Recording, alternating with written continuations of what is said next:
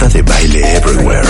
Síguenos en Facebook como Marta de Baile y en Twitter, arroba Marta de Baile. Ahora sí, Erika Díaz Quiñones, para todos los gripientos, tiene una especialidad de maestría en nutrición clínica especializada, un diplomado en farmacología clínica, miembro honorario de la Asociación Iberoamericana de Inmunonutrición y el día de hoy está con nosotros porque estamos de acuerdo todos, Erika, Rebeca, cuentavientes, que el invierno se adelantó.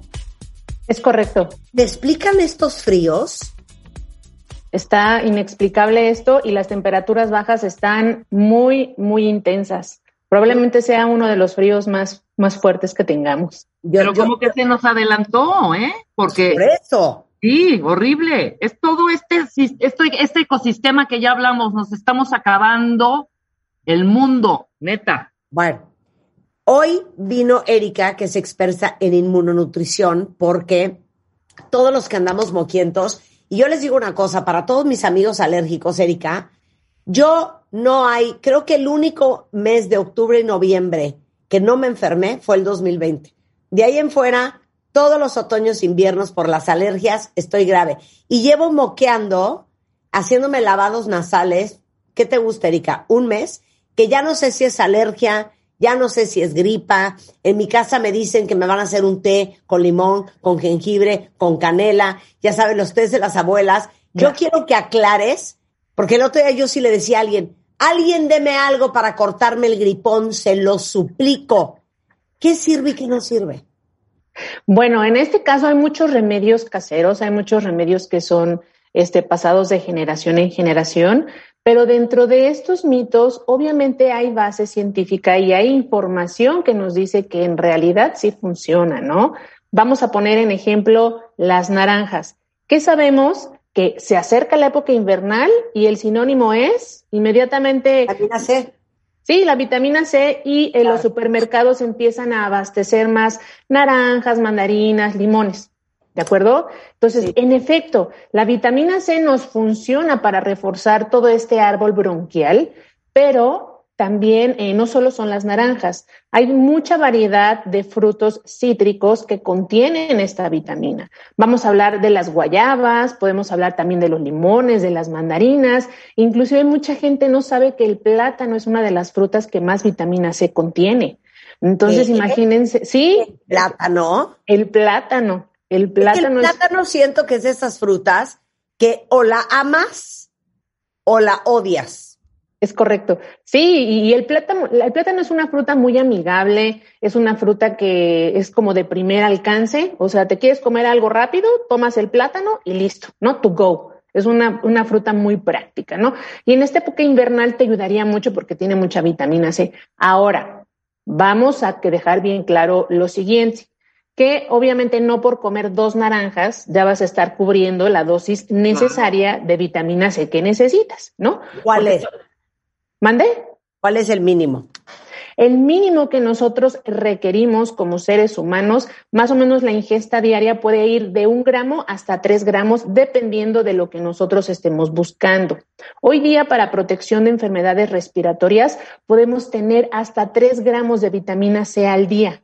Y aquí les quiero poner un ejemplo. Vamos a poner ejemplo a los limones, ¿no? Que son prácticos, son ricos, pero necesitaríamos el jugo de cerca de 80 limones de manera diaria para alcanzar este gramaje este, para poder proteger nuestras vías respiratorias o el sistema inmunológico.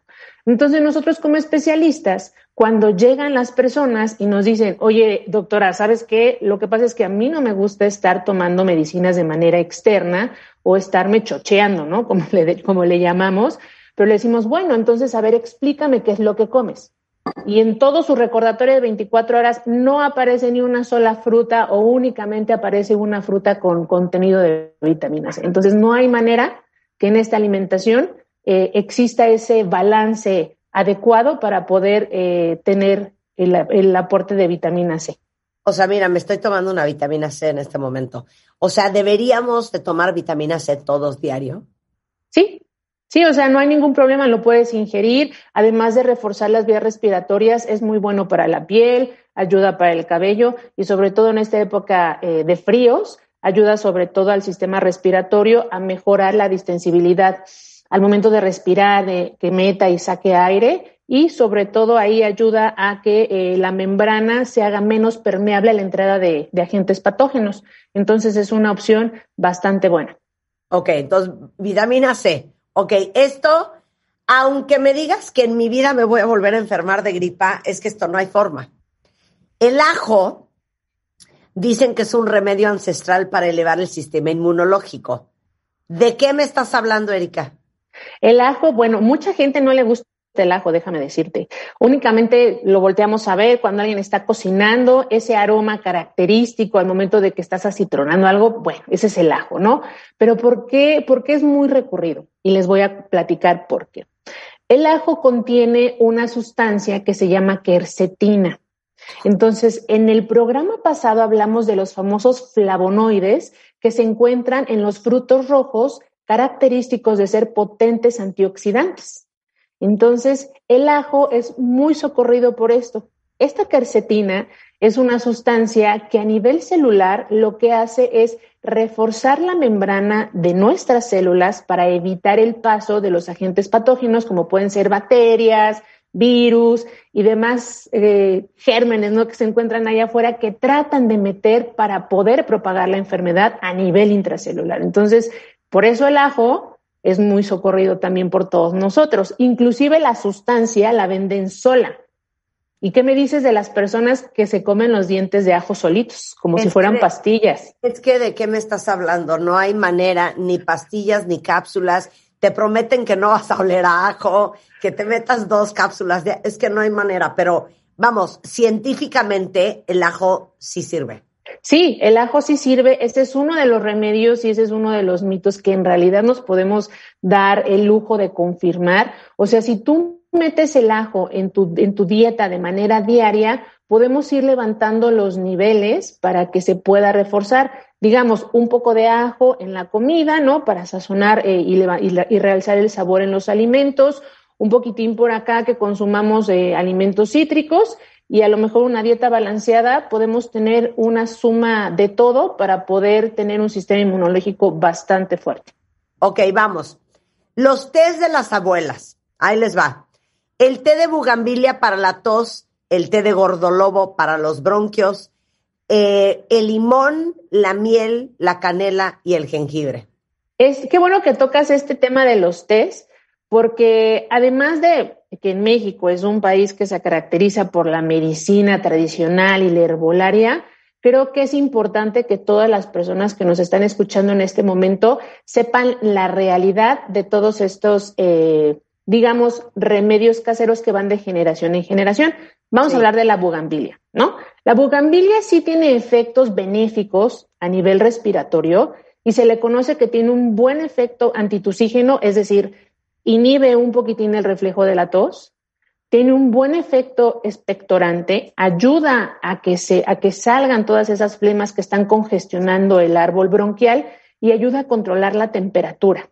Pero, ¿qué es lo que pasa si tú lo haces repetitivo y no controlas la dosis? Es decir, te tomas una taza por todo lo que dura la enfermedad o dices, a manera de prevenir, me voy a tomar este té de aquí a lo que acabe el invierno.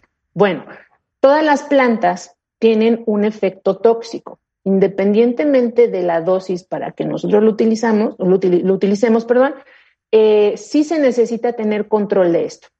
Y en este caso, la bugambilia puede tener efectos tóxicos como son eh, episodios de diarrea, o sea, evacuaciones líquidas, podemos tener vómitos o inclusive alteración en la fertilidad. Entonces, aquellas mamis o aquellas eh, chicas que están buscando bebé y que caen en un, eh, en un este, episodio respiratorio pues bastante fuerte, se dejan convencer por este remedio casero, tómate una taza de té de bugambilia, no pasa nada. Ok, me lo empiezo a tomar, me lo empiezo a tomar, pero puede afectar la fertilidad, ¿no? No solo a nivel de mujeres, sino también en hombres. Entonces, hay que tener mucho cuidado aquí y sobre todo este, evitar eh, darlo en personas que sepamos que padecen de enfermedades crónico-degenerativas, como pueden ser diabéticos, porque en los diabéticos baja más eh, la glucosa, en pacientes con insuficiencia renal o bien con problemas hepáticos. Entonces, la bugambilia también es de cuidado, ¿no? Y vamos a hablar del gordolobo, que yo creo que todo mundo ha escuchado, tómate el té de gordolobo, ¿no? Te vas a sentir mejor. El té de gordolobo sí funciona, ayuda sobre todo a descongestionar el árbol bronquial, pero está muy contraindicado en niños pequeños. El gordolobo contiene sustancias que se llaman saponinas y las saponinas tienen un efecto muy similar a los analgésicos narcóticos. Esos analgésicos que te duermen, que cuando los, cuando someten a cirugía a un paciente que les meten una jeringuita o les meten una dosis importante para controlar el dolor, bueno, tiene un efecto depresor a nivel del sistema nervioso central que inclusive puede causar desde la somnolencia hasta la depresión total del sistema respiratorio. Entonces, imagínense el efecto que puede tener en un niño de seis meses, en un chiquitín de un año, porque la abuela le dice, hija, dale té de gordolobo. Con eso vas a ver que se va a descongestionar, ¿no? Con eso y, este, y unas vaporizaciones, ¿no? Entonces hay que tener mucho cuidado y acercarnos con personas que en realidad sepan y conozcan de, de todos estos temas, porque podríamos estar cayendo en una falta grave. Claro. Ahora, háblame de un té que me hacen en mi casa. Limón, miel, canela. Y jengibre. Jengibre, exacto. Fíjate que todos estos eh, ingredientes... No para nada no sirven para nada. No, no, no, tranquila, sí sirven, sí funcionan. Y la, y la mezcla de todos estos tiene un porqué. El limón, pues obviamente, además de realzar el sabor, le está brindando un poquitín de vitamina C a la infusión que te están preparando. La miel es, por excelencia, un, también un flavonoide, es un, este, un edulcorante que contiene en pequeñas dosis sustancias desde el famoso ácido ascórbico, o sea, la vitamina C, hasta un nutriente que se llama glutatión, que el glutatión hoy en día es... Hablar del glutatión, justamente. Hay una panacea alrededor de la medicina este, regenerativa y la medicina alternativa antioxidante. Entonces, la miel tiene propiedades muy efectivas, no solo para el sistema respiratorio, sino a nivel normal. Y también sabemos que tiene efectos de manera como antiinflamatoria y antibiótica, ¿no? Vamos a hablar en específico de la canela. La canela tiene un efecto dilatador, ¿no? Es como si te estuvieras tomando algún medicamento para dilatar todo lo que está congestionado, para dilatar todo lo que está cerrado. Y pues vamos a recapitular que en una infección respiratoria la nariz está congestionada, el árbol bronquial está tapado, congestionado, generando mucho moco. Entonces, en potencia de la, de la canela va a dilatar, ¿no? Las pequeñas dosis de ácido ascórbico y, eh, y todo este control a nivel antibacteriano que va a tener la miel van a ser efectos muy benéficos. Y el jengibre también va a ayudar con sus propiedades antiinflamatorias a que salga adelante. Entonces es un muy buen té, es un muy buen té, pero como todo, hay que restringirlo en personas que sepamos que tienen temas de glucosa, de riñón o de hígado. Claro. Ya, yo pensé que eran una payasada los tés, ¿eh? No, no, no.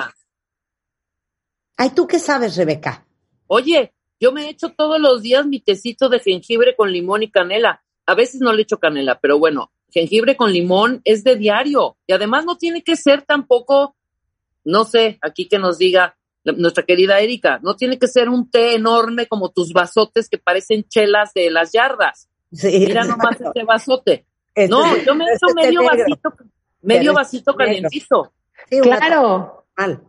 Claro, con que sean unos 150 mililitros es suficiente. Y cabe mencionar que aquí sí hay un paréntesis muy importante. La canela, además de ser un sabor rico, una especia que te trae muchos, muchos, este, muchas experiencias culinarias, está contraindicado en el embarazo porque puede favorecer el trabajo de parto. Entonces, si nos están escuchando nuestras amigas que ahorita están esperando bebé, evitar todos estos test que hemos comentado para este, no tener complicaciones ¿no? del embarazo.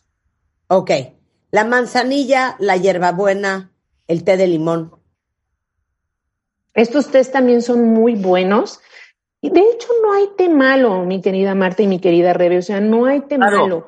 Lo que lo hace malo es la dosis y como esa obsesión de las personas por tratar de hacerlo todos los días. O sea, no pasa nada si te tomas un par de tazas, no pasa nada si lo combinas con diferentes hierbas.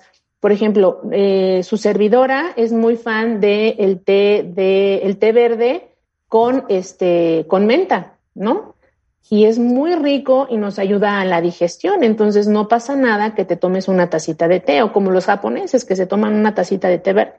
Dice, en este caso, lo que es la manzanilla, la hierbabuena y el limón también ayuda con sus este, propiedades naturales a desinflamar pero sobre todo a nivel de la, de la faringe, es decir, de la garganta, ese, ese aumento de temperatura, eso calientito que nosotros llegamos a tomar, llega a tener un efecto antiinflamatorio. Entonces, sí ayuda y pues obviamente esa sensación de calor como que le da eh, tranquilidad y paz a tu ser, ¿no? Así de, ah, ya me tomé un tecito caliente, me voy a sentir mejor. Y lo mismo que con el caldito de pollo, con la sopita, ¿no? Todos esos son también efecto placebo que le da endorfinas a tu cerebro y ayuda a que salgas más rápido de la enfermedad. Ok, pausen ahí. Regresando del corte, Erika Díaz va a explicar las gárgaras con bicarbonato, eh, los mejores alimentos para la temporada invernal y el caldo de pollo y los suplementos que no pueden faltar al regresar en W Radio. No se vayan. Síguenos en Spotify y escucha todos nuestros playlists y contenidos. Búscanos como Marta de Baile. Estamos de regreso en W Radio. Estamos platicando con la doctora Erika Díaz Quiñones. Ella es especialista y maestra en nutrición especializada, eh, nutrición clínica especializada, y aparte tiene un diplomado en farmacología clínica y es experta en inmunonutrición. Y estamos hablando de los remedios contra las gripas, si sí o no, y la sorpresa de que los test, que si el limón, que si la miel, que si la bugambilia, que si la canela, que si el gordolobo sirven o no sirven, y para sorpresa, sí sirven y está explicando por qué. Entonces ya hablamos de eh, la miel de abeja con limón, ya hablamos de los tés por excelencia. Ahora, vamos con, bueno, la combinación de la miel de abeja junto con el té de limón o junto con limón, ¿funciona y por qué? Esa, esa, fíjate que esa eh, combinación yo creo que no falta y es igual sinónimo, ¿no? Así como cuando tú te enfermas de gripa, volteas a ver este, el supermercado y todas las naranjas y las mandarinas, también volteas a ver la miel con limón.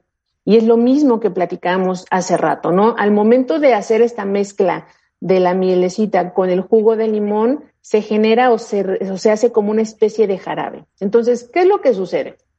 Bueno, ya habíamos platicado de las propiedades de la miel, ¿no? Que es como este, un poquito de antibacteriana, antiinflamatoria y pues ayuda a, recubrir, ¿no?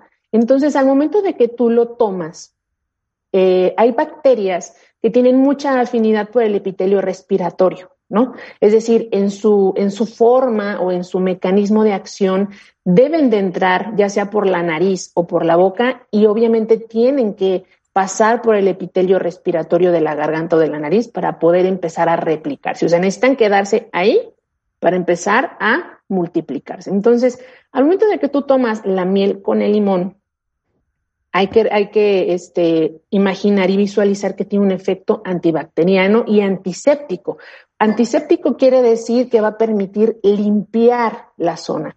Entonces puede disminuir la carga bacteriana de la gente que haya entrado a tu cuerpo para evitar el paso hacia el tracto respiratorio inferior, que es la tráquea, son los pulmones y son los bronquios. Entonces, si, si lo pusiéramos como una barrera protectora, sí, sí funciona. Entonces, es un remedio que inclusive hay literatura que lo avala. O sea, imagínate que revistas ya bien establecidas, muy seguidas por la comunidad médica, se atrevan a, hablar, ¿no? Y a mostrar la eficiencia de este remedio, pues es maravilloso. Entonces, sí funciona y pues obviamente, como todo, hay que restringirlo en nuestros pacientes diabéticos descontrolados por el tema de la glucosa en la miel. Entonces, obviamente puede haber opciones si quieres hacer esta sinergia, pero de preferencia evitarlo en un paciente diabético descontrolado. Claro. Yo claro. juré que la miel solo era para que la garganta se sintiera aliviadita. Sí, también tiene un efecto de cobertura, pero a nivel científico ese también pudiera ser un, un aval o más evidencia que sustenta el por qué la miel con el limón sí ayuda para una infección respiratoria. Imagínate, una barrera protectora, fabuloso. Fabuloso. Ok, ahora vamos con las gárgaras con el bicarbonato de sodio. Yo no sé por qué yo amo el bicarbonato. Todos amamos el bicarbonato, yo Amo el creo. bicarbonato. Sí, el bicarbonato es muy bueno, o sea, en todos los usos que tú quieras eh, imaginar. Y a nivel médico también tiene un efecto astringente y antiséptico. Entonces, eh, voltea, vemos una mancha y decimos, ponle bicarbonato para que se limpie el área. Desde limpiar hasta limpiar una mancha hasta tu garganta. Oye, Sí. Erika, dime algo. ¿Está contraindicado para quienes tienen hipertensión o por qué no se recomienda cuando la gente tiene presión alta que haga, que se tome pues el bicarbonato porque hasta se toma? Sí, en efecto, el bicarbonato lo pueden llegar a tomar. Hay gente que lo toma para aliviar un poco la sintomatología, sobre todo de reflujo y agruras. Exacto. Pero, pues obviamente el bicarbonato de sodio dentro de su molécula química contiene sodio. Entonces, la sal en este caso es un elemento, es un mineral contraindicado en las personas con hipertensión arterial. Entonces, en este caso, si fuera una persona hipertensa y quisiera hacer a lo mejor unas gárgaras a manera de limpiar o aclarar un poco la zona de la garganta, podemos recomendar que les parecería unas, gar- unas gárgaras con un poco de vinagre de manzana diluido. Claro, claro. También funciona. Oye, pero ¿por qué funciona el bicarbonato? porque es limpiador y es antiséptico.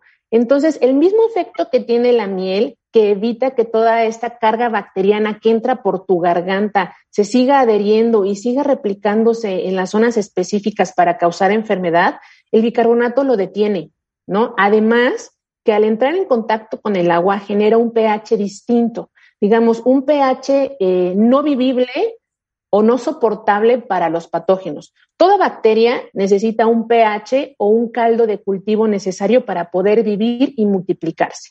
Entonces, al momento de que tú haces gárgaras, ya sea con bicarbonato o con vinagre de manzana, estás alterando su medio de cultivo. Entonces, no es un medio apto o no es una mucosa apta para que se multiplique. Entonces, pues obviamente van a ir muriendo y la carga bacteriana o viral va a ir disminuyendo.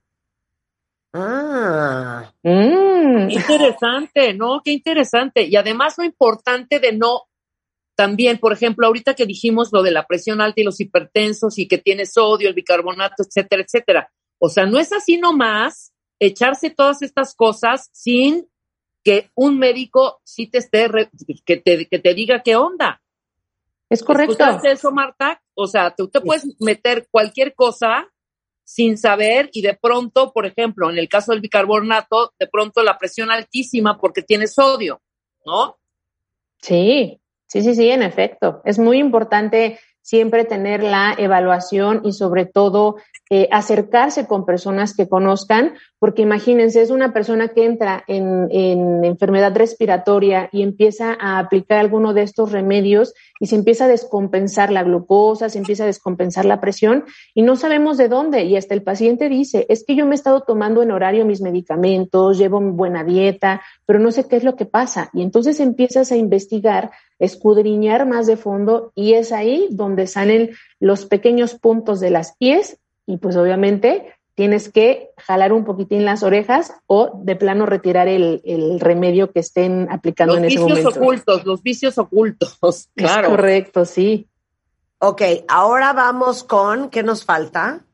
¿Cómo suplementamos? Bueno, en estas épocas es necesario suplementarlos. Sabemos y hemos platicado en, en- en el- en programas anteriores que la alimentación es 100% lo más importante, pero también necesitamos suplementarnos de manera externa para reforzar, porque todo nuestro cuerpo tiene pequeños pools, ¿no? O pequeñas reservas propias del organismo de ciertas vitaminas. Entonces, el estrés, eh, el no dormir, el tener un, un, nivel de vida bastante agitado, todo eso va consumiendo a pasos agigantados, ¿no? Y vamos a entrar en una, en una etapa de catabolismo, pudiera ser. Entonces, nuestro cuerpo hace uso de estas reservas, pero nosotros necesitamos estarlas llenando. Y si no tenemos una alimentación adecuada, sí, sí es válido hacer uso de estos suplementos que vienen en forma de pastilla o de cápsula, obviamente confiando en laboratorios bien, este, bien establecidos y podemos suplementarnos. Y el primero, la primera ya platicamos, que es la vitamina C, ¿no? Podemos tomar hasta 3 gramos de esta vitamina y podemos reforzar de manera adecuada el sistema respiratorio. El siguiente es el zinc. Es un mineral ideal para reforzar el DNA de nuestro sistema inmunológico y ese también no puede faltar en la época invernal.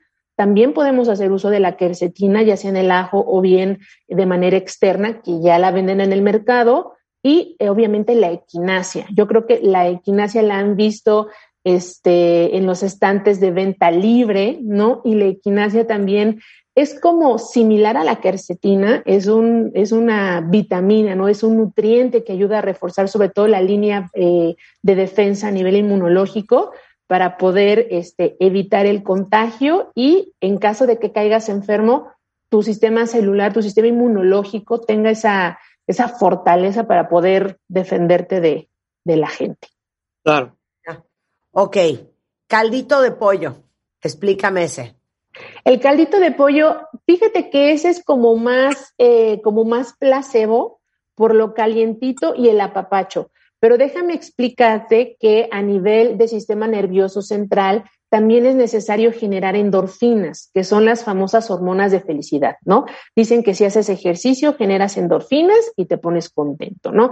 Entonces el caldito de pollo, al ser un líquido caliente, ¿no? Y nosotros estar en un, eh, en un episodio respiratorio, estamos generando moco. Entonces, esas pérdidas insensibles también son necesarias reponerlas.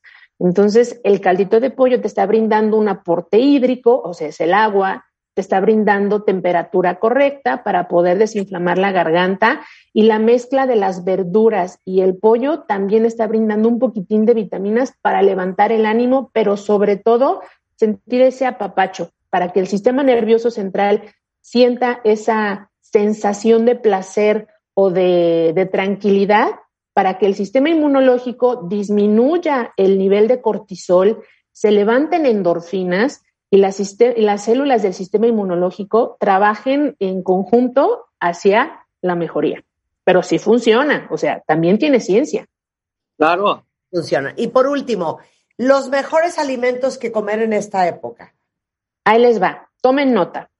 Naranjas, mandarinas, limones, los frutos rojos varios, zarzamoras, cerezas, uvas rojas, fresas, o sea, todas las berries, hay que incluirlas.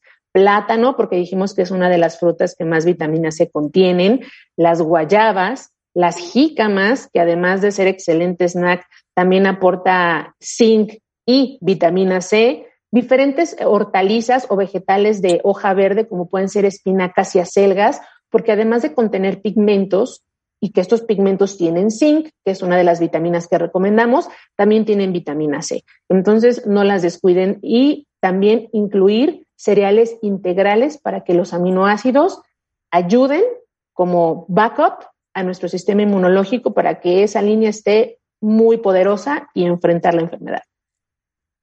Ándele, chaparritos, así las cosas. Así las cosas. Si quieren ver el guion de la conversación que acabamos de tener con Erika, váyanse a martadebaile.com. Ahí está la explicación de eh, T por T, remedio por remedio. Y si ustedes necesitan a Erika en su vida, que es eh, nutrióloga clínica especializada, experta en inmunonutrición, eh, ella está en Business and Therapy Place en Interlomas este, en las, eh, bueno, en el Estado de México y los teléfonos son 55 52 46 0200. Es en Instagram, doctora Eri-Díaz y les dejo toda la información aquí en Twitter. ¿Va? Erika, muchísimas gracias, querida, como siempre, por tenerte aquí. Muchas gracias, Marta. Gracias, Rebe. Y por favor, a cuidarnos de estos fríos. 100%. Dios de mi vida, Santo Cristo Redentor. O sea, yo te lo juro que me lavo la nariz tres veces al día. O sea, esto es una barbaridad. No sé Muy quién bien. anda igual de mocoso que yo. Pero bueno, Todo mundo, todo mundo está con gripa. así las cosas. No COVID, con gripa. Exacto, no COVID, claro. Pero Ah. en, en lo que averiguas.